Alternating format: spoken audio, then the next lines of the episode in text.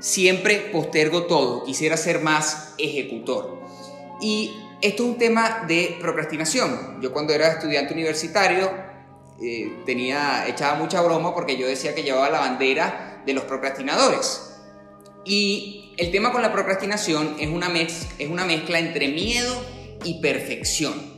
Nunca nos sentamos a hacer las cosas porque tenemos miedo de no ser suficientes o porque las queremos hacer demasiado perfectas. Entonces, mientras el cerebro piense que tienes que hacer las cosas más perfectas, el cerebro sabe que va a tener que poner más energía y por lo tanto ve la actividad como molesta, fastidiosa, porque wow, todo lo que me va a costar. Entonces la mente empieza a dar vueltas, empieza a decir, oye, todo lo que me va a tardar, tengo que aprender la computadora, tengo que empezar a hacer, y eso causa que pierdas momentum. Entonces, esto es lo que habla Steven Pressfield en su libro la, eh, la Guerra del Arte, y él habla de la resistencia que todos siempre tenemos esa resistencia, esa resistencia a sentarnos y empezar el ensayo, esa resistencia a grabar este video, esa resistencia a montar el Excel, esa resistencia a hacer lo que dijimos que íbamos a hacer, esa resistencia a ir al gimnasio. Y la resistencia siempre va a estar, porque nuestro cerebro está educado para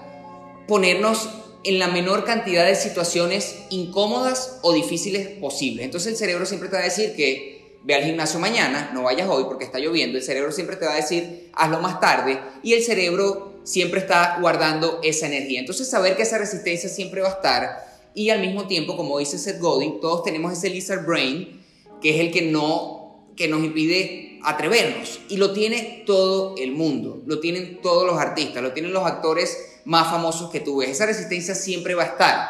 Y hay que agradecer que esa resistencia siempre esté porque eso es lo que nos va a separar a las personas que nos gusta conseguir cosas, que nos gusta hacer cosas, es lo que nos va a separar del resto. Por eso hablar en público trae tanta recompensa, porque hay muchísima resistencia y la gente tiene muchísimo miedo a hablar en público. Entonces, si tú haces una actividad que las demás personas de la sociedad tienen miedo a realizarla, la recompensa va a ser muy alta. Entonces, para vencer ese postergar, pon deadlines. Pon fechas de entrega. Por eso en la universidad, mal que bien, aunque a veces no queríamos hacer algo, siempre terminábamos haciéndolo porque había una fecha de entrega, una fecha de exposición, una fecha de examen. Entonces en tu vida trata de poner deadlines, porque cuando el cerebro tiene un deadline, sabe que tiene que hacer la cuestión sea como sea. Y hay un grafiquito por ahí, hay un meme que habla del proceso creativo y lo divide como en una semana y dice que los primeros días es no quiero, no quiero, no quiero, no quiero. Luego te entra el miedo y con ese miedo ejecutas. Entonces, para evitar eso, trata tú mismo de forzarte, tú mismo de poner los deadlines y sobre todo mide el esfuerzo, no mides el resultado. Es decir, que es lo que dice también esta, esta muchacha Cameron, no recuerdo ahorita el, libro, lo estaba mencionando Ale el otro día, eh, que ella dice, mira, mi objetivo es escribir two cheaty pages per day, o sea, dos paginitas, no importa que sea un desastre, pero yo como soy escritora tengo que escribir todos los días mis dos paginitas. Y lo mismo me pasa a mí, por ejemplo, ahorita que hago contenido mire, yo tengo que escribir un tweet diario o tengo que hacer un video diario. Entonces separo mi estado de ánimo, mi mood, que es algo que hablamos muchísimo, de realmente la actividad. Me siento y pase lo que pase, yo voy a hacer. Pase lo que pase, yo voy a trabajar. Y otra cosa que me ayuda a mí muchísimo es atacar el día. Trabajar como un león. Es decir, me paro, me concentro, no veo redes sociales y en las primeras horas del día hago la actividad más, más importante.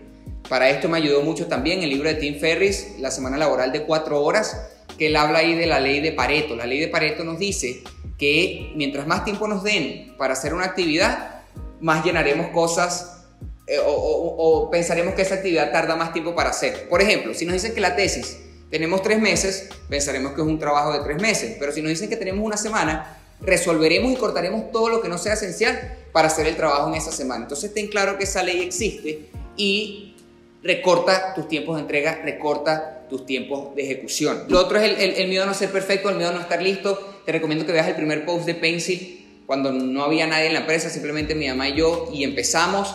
O simplemente veas eh, los primeros videos de este canal, o veas este video, que todavía estamos apenas empezando y, y hay que darle, porque todo se va construyendo con el tiempo. No puedes construir la torre sin poner el ladrillo. Entonces empieza, empieza, empieza. Ahorita que yo empecé en finanzas, empecé a invertir, no tengo ni idea de lo que estoy haciendo, pero ya empecé. Y eso me pone por encima del 99% de las personas.